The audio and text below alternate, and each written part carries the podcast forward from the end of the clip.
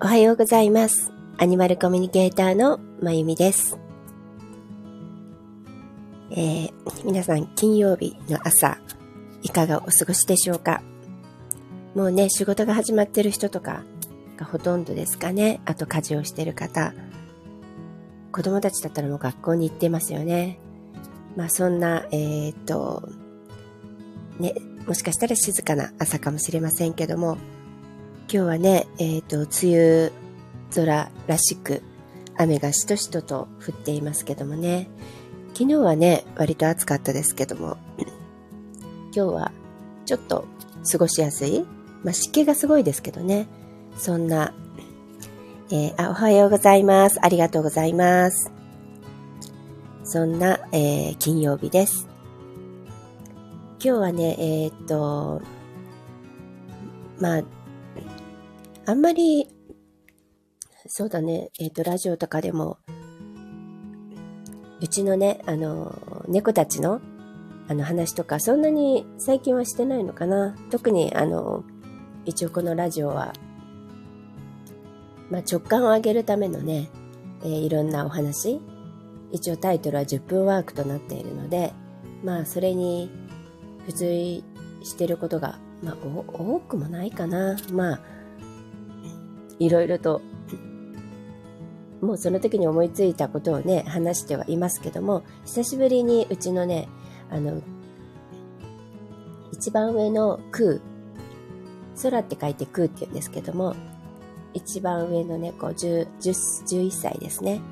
で、2番目の男の子、やっぱり風太、10歳。この2匹のちょっとね、最近のお話をしたいと思います。えー、一番下にね、4歳にアロハっているんですけども、まあ、アロハも同じだったんですけど、彼女はいつも通りだったので、で、えー、どういう話かっていうとね、えっ、ー、とですね、ここ、今週かなもう今日は違ったんだけど、あの、クーさんとフータの甘えん坊タイムっていうかね、甘えん坊さんがね、もう花盛りだったんですよ。いつもよりもね。もともとね、みんな甘えん坊なんだけど、とにかく普段よりも甘えん坊さんだったんです。で、まあ多分原因は、まあ先週、先週じゃない、先月もね、あの出張で沖縄に行っていたりして、あの家を開けていたのでね、まあそれでだと思うんですよね。もちろんね、シッターさんが来てちゃんとお世話してもらってるんですけども、あの、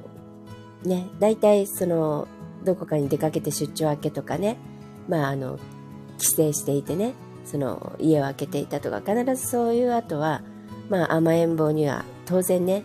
なるんですけど、皆さんのとこもそうじゃないですかね。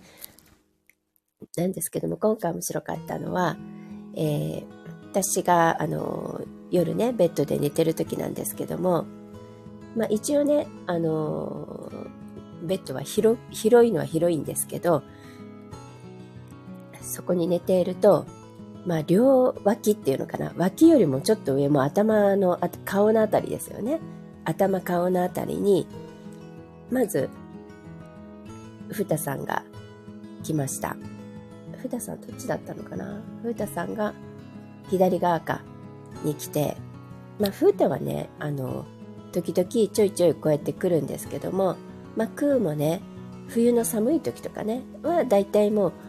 だいたい寒い時はベッドの上にクーもフータもアロハもみんなで寝るって感じで特に、まあ、アロハはもうずっとなんです。今も冬も変わらずあの一緒に寝るんですけどちっちゃいのとアロハはねえっ、ー、と3キロぐらいしかないのかな？ちっちゃいのと割と足元の方に寝るですよ彼女は。えっと、特に湯たんぽがあるときは湯たんぽのが足元の方にあるからそこの上で寝るし、えっと、最近はそれでも腰のあたりとかね割とこう下の方だし小さいから邪魔にならないっていうかね。だけどクーさんとフータさんは大きいんですね。10キロぐらいあるので10キロ近くかなあるのですごい大きい上に、まあ、左に、えー、フータさんが来ました。でそれもねこう横にポッといるだけじゃなくてもう寄りかかるように、もたれかかるように私の頭に、こう、ビタッとくるんですよ。肩から。だから肩から、えっ、ー、と、頭の横にね、肩に乗りかかるような感じなのかな。そしたら、クーさんも来たんですよ。で、右肩の方に、右肩から頭にかけて同じように。そしたらもう、何、あの、ロックされたみたいな感じで、あの、全く身動きが取れない感じだったんですね。寝返りも打てないし、重いし。それで、そんなんだったからなんかね、うとうとはしながらも、あの、熟睡できない感じだったんですね、その日はね。で、まあ、翌朝起きて、結構、こう、ちょっと寝不足で疲れていたのもあって、で、ちょうどね、その日は TikTok ライブをしたんですよ。で、その時に、ちょっとその話をしたんですね。そしたら、まあ、いつも、えっ、ー、と、だいたい昼間は、クーさんはこのリビングの私の足元にいることが多いので、まあ当然ね、その TikTok ライブも聞きながらだったんですけども、まあクーちゃんのね、クーちゃんのせいでってのもおかしいけど、なんか昨晩ね、2匹がそんな感じで寝不足ですみたいな感じの話をしたら、その日の夜は、クーは来なかったんですよ。で、クーってそういうとこがあるんですね。なんか、一つは優もちろん優しいんですね。で、彼なりのなんかこう気を使ったのと、あとちょっとまあいじけたのもあるのかもしれないんだけどね。でも気を使ったのかな。私が散々もう寝れなかったって言ったから、で、ちゃんと聞いていたんですね。まあ聞いていたのはね、知ってたんだけど、そしたら夜、本当に来なくて、なんか、それはそれでね、なんか、ああ、悪かったかなって感じも、でも寝たいし、みたいなね。あ、おはようございます。ありがとうございます。そんな感じで、あのー、ちょっと、ほら、やっぱりね、寝不足は嫌だからちゃんと寝たいけど、でも、なんかそうやって、ね、今日はベッドのとこに来なかったってなるとちょっとかわいそうだったかなとか、思いつつ寝てました。そしたら、風太は何の躊躇もなくダダって上がってきて、またドーンと私のあの顔と肩のところにもたれかかって、もうぐーぐーいびきをかいて寝てたんですね。クーさんはね、ちょっとあの、鼻のところが低いっていうか、あの、ほら、ワンちゃんたちでいう、こうちょっと潰れた感じの鼻の犬種ってありますよね。こう、なんていうのかな、パグとか、ね、ペキニーズとか、こうシーズとかね、ああいう感じで、ちょっと短いのかな。だからいつもクーク、あの、似てると、こう、いびきだったり、鼻息だったり、とにかくクークー言って寝るんですよ。たらそんな感じでね、もう、あの、ほんとクークー、クークーっていうかもうグーグー言いながら、何の気にもせずに寝ていて、まあ、あの、2匹に囲まれていたわけではないから、その、その前の日よりはね、寝れたとはいえね、やっぱ重いしね。あと、耳元のそのクークーいびきがうるさくて、あの、顔の横にべったり張り付いてるからね。あの、まあよくね、私の、あの、もちろん今日もね、あの、風太は、えっと、夜だけは、まあ朝になったらいなくなってたり、出たり入ったりなんだけど、あの、ベッドのとこには来たけど、そこまでべったりじゃなかったり、ちょっと距離があったりとかね、あの、少しも、あの、腕枕してっていうのは前からよくあって、ちょっとしばらくするともう、あの、それでいいって感じだったりするんだけど、やっぱその日もガーガン寝て朝まで彼は寝ていたので、なんかやっぱり寝不足だったんですよ。で、朝起きて、風太に、いやーなんかくーちゃんはこうやって気使って昨日ね遠慮してくれたからまあありがたかったけどまあちょっとねさ寂しい気もしたけどいやいや風太さんやっぱり寝不足でしたよみたいなことを風太にブツブツ朝言ったんですよ。そしたらあひろみかさんおはようございます。お久しぶりです。あそうなんですよ。クーも風太も。うちね今はクー風太えー、っと、アロハって全部3匹猫なんですよ。で、ワンちゃんはね、8年前に、えっと、3匹、あの、いっぺんにじゃないけどね、その前は、えっと、ゴールデンレトリバーのロッシュ、えー、ルナ、ソレイユっていたんですけども、だから、トータルすると20年ぐらい、えっ、とね、8年前にね、もう、えっ、と、ルルナ、ソレイユが最後に旅立って、えー、そっからはね、その時にもうクーとフータはいたんですけど、あの、猫ちゃんだけなんですよ、今は。で、今、ちょっとね、最近のクーとフーの、フータのお話なんだけど、あのー、なんていうのかな。そうそうそう。で、朝ブツブツね、そんな風に、ちょっと、まあそんな、あの、激しくじゃなくてね、こう何気にブツブツって、あのー、フータに言ったら、なんとその日の夜は、フータは、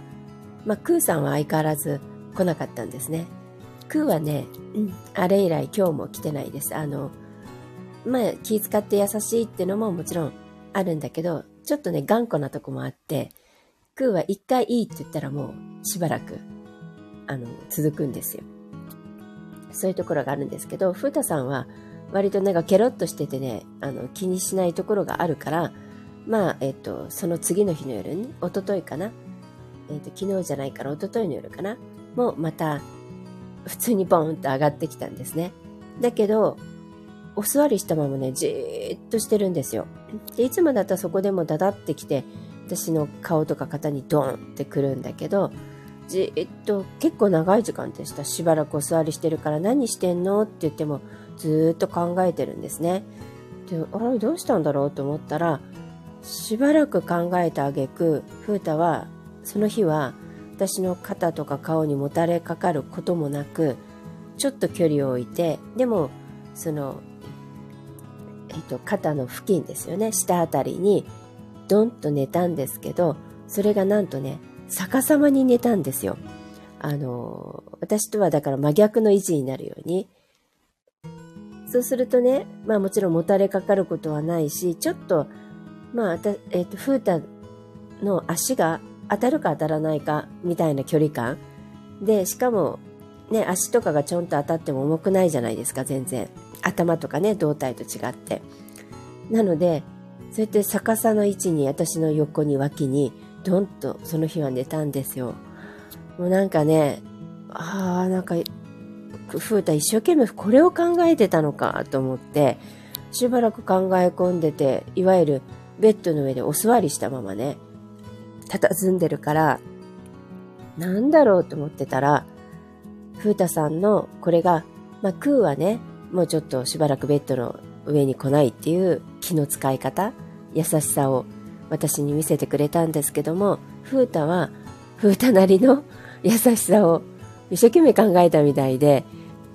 逆さまに寝る、そしてちょっと距離を空ける？っていうのがふうたさんでした。だから、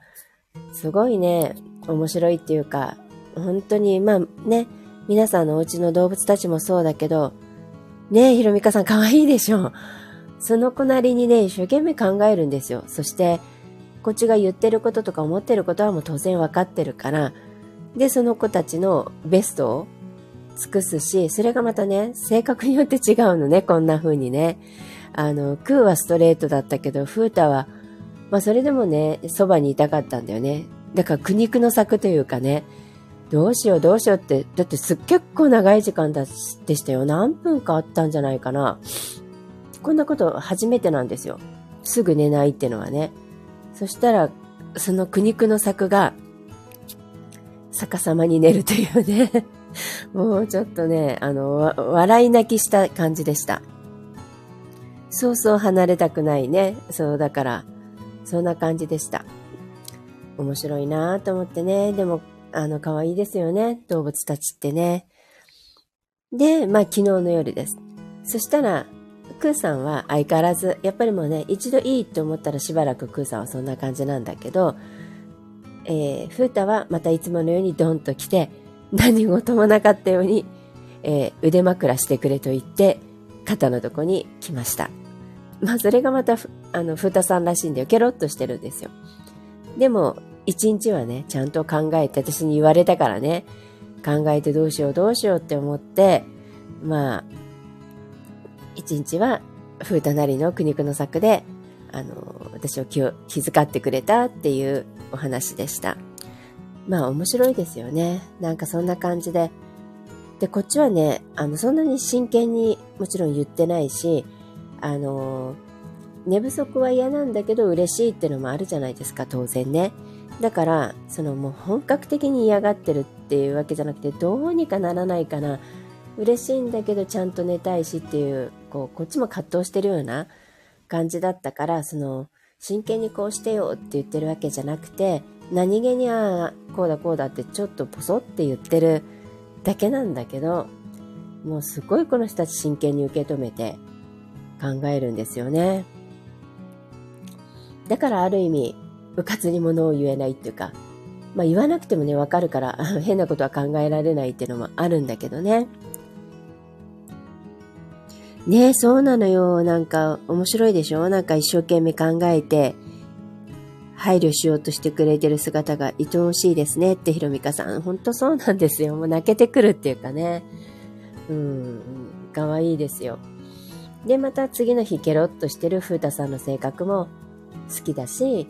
あの、一回もこうだと思ったら、まあちょっと堅くななとこあるんだけどね。そういう、ある意味、よく言えば芯が強いし筋が通ってるんだけどちょっと意固地なところもある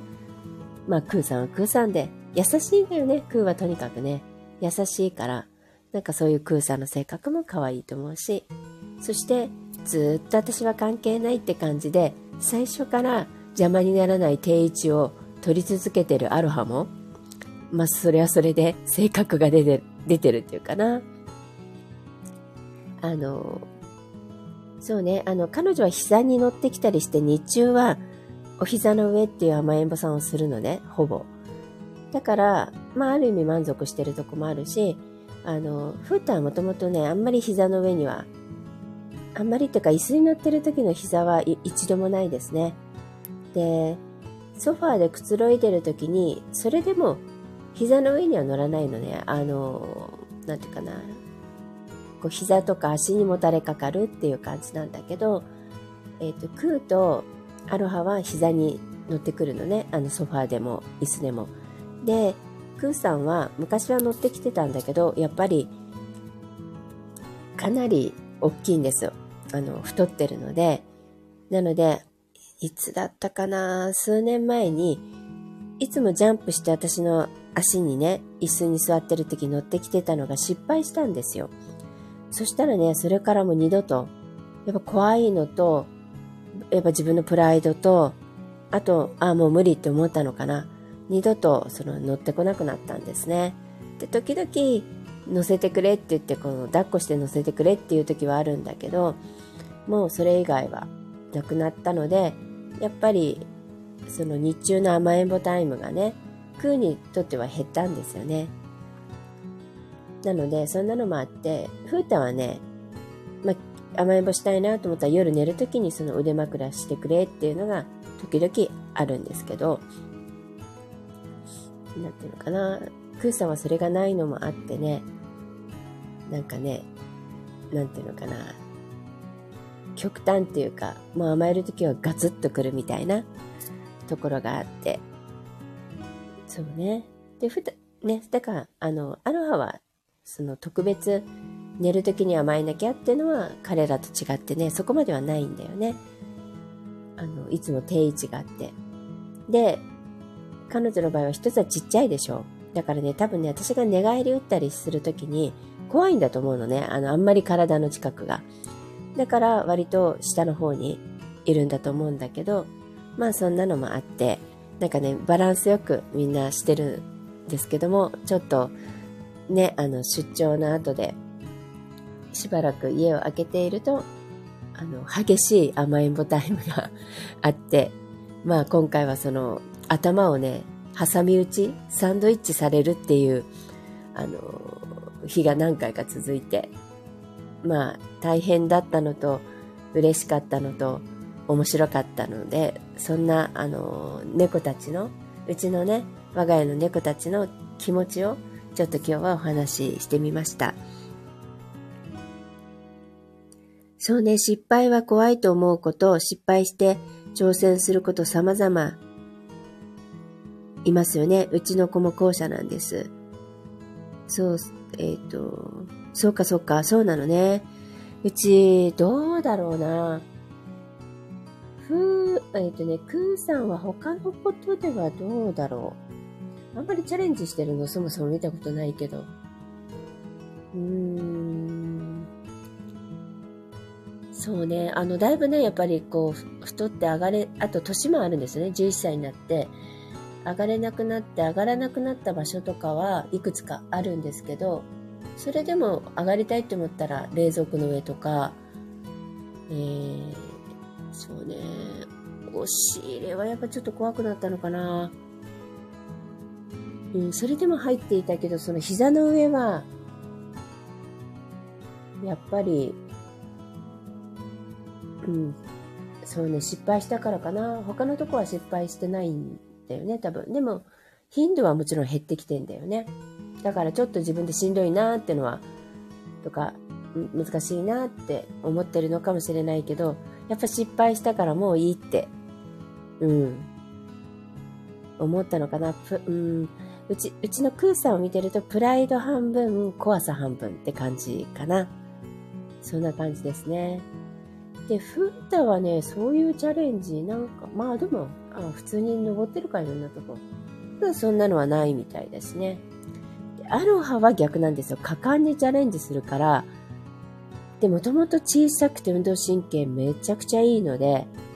あの、ありえないとこ登ったりして、あの、うちに、あの、カペラっていう観葉植物の割と天井まで届く大きな木があるんですよ。そんなのもね、飛びついて登って倒してたりとかね、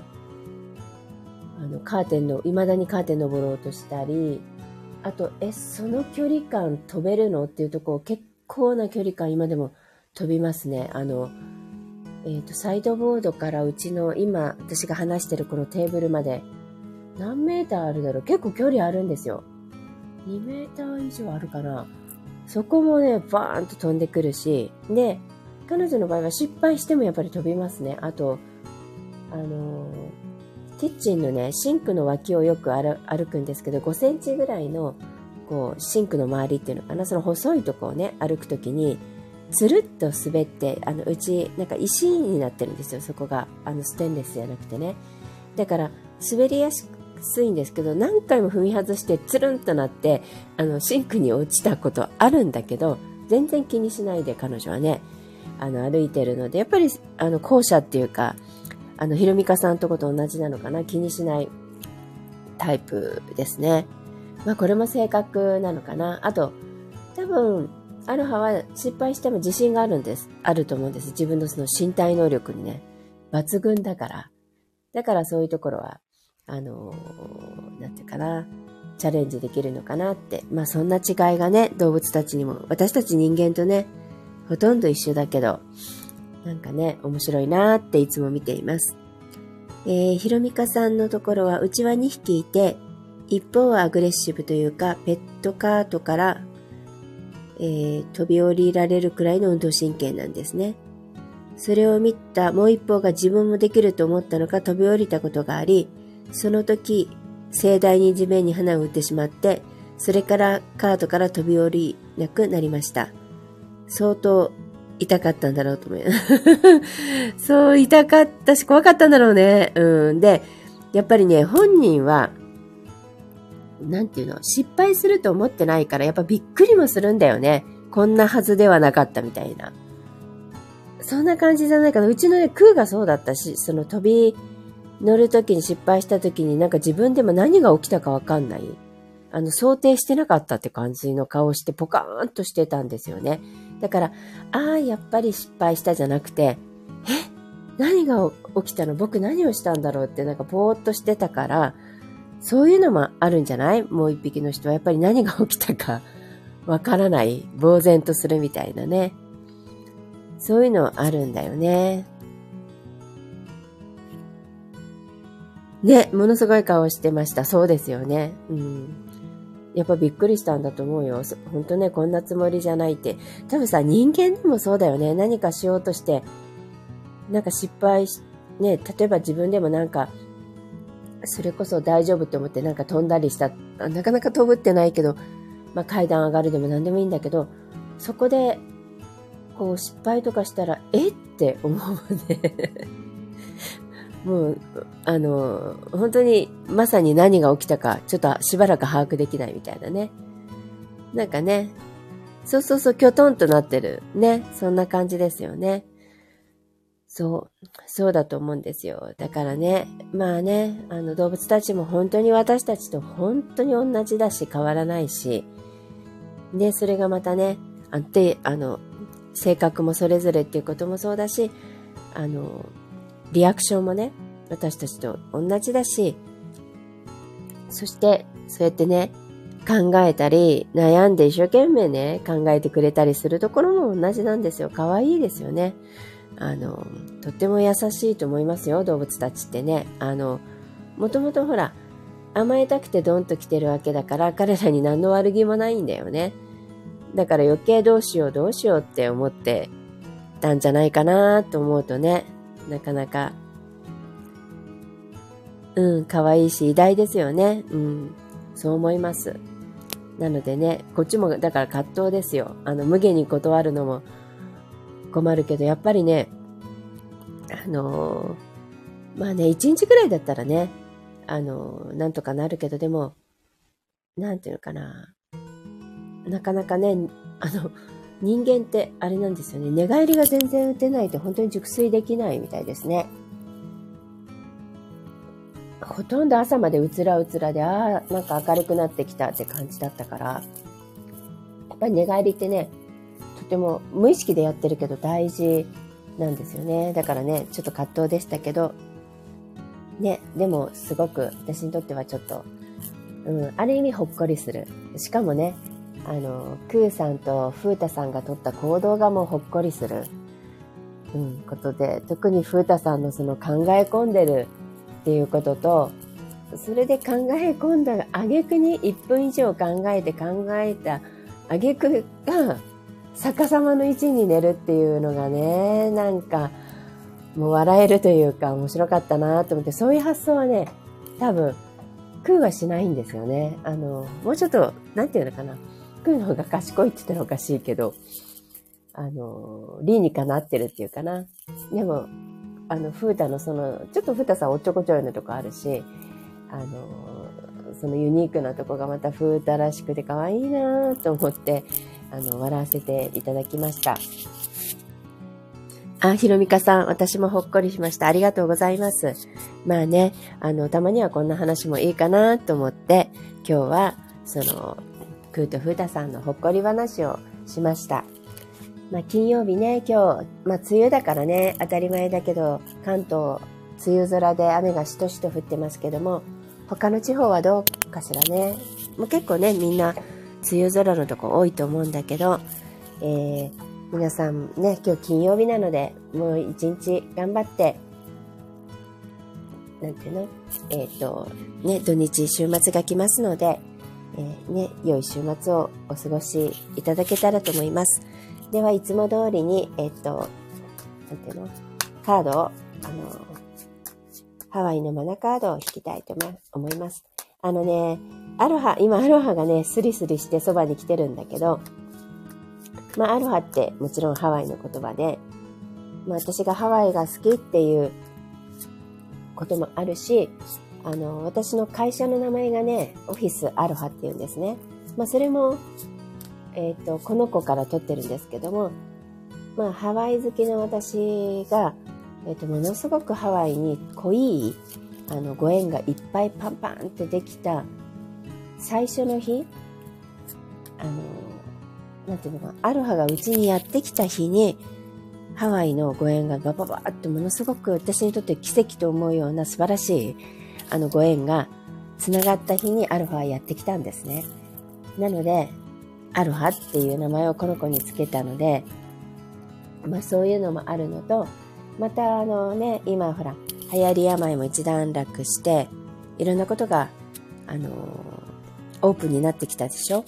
で、そういうのもあって、また私、ハワイとのね、ご縁が、あの、そろそろね、ハワイに行けそうだし、もともとね、あの、クライアントさんとか生徒さんハワイにいっぱいいるんですよ。あの、生徒さんはもうね、何人かいるし、卒業した方がね、いるし、まあそんなのもあって、またハワイに今年はね、ご縁がすごく広がりそうなので、まあ、また引き続きちょっとここのとこ、私自身もマナカードばっかり引いてるので、マナカードを引いてみたいと思います。えー、今日の一日に皆さんに対してどんなカードが出るか。お面白い。えー、っと、24番のほ、おぽのぽのっていうカードが出ました。この言葉はね、皆さん聞いたこといっぱいあると思うけど、ほ、おぽのぽの。もともと、あの、ネイティブハワイアンの人たちが、常にほ、おぽのぽのコミュニケーションって意味なんですけど、コミュニケーション、話し合いをして何でも解決しよう。コミュニケーションを取ろうっていうのね、あの喧嘩とかじゃなくてね。っていうのがもともと来てるんですね。で、そこから派生して、ほ、おぽのぽのを唱えるとね、あの、まあ、マントラみたいな感じかな。いろんなことが、こう、エネルギーが変わっていくみたいな感じのことを、あの、詳しく、近年広がりましたよね。あの、えっ、ー、と、コロナ禍に、去年だったかな、亡くなられたヒューレン博士、あの、ハワイの。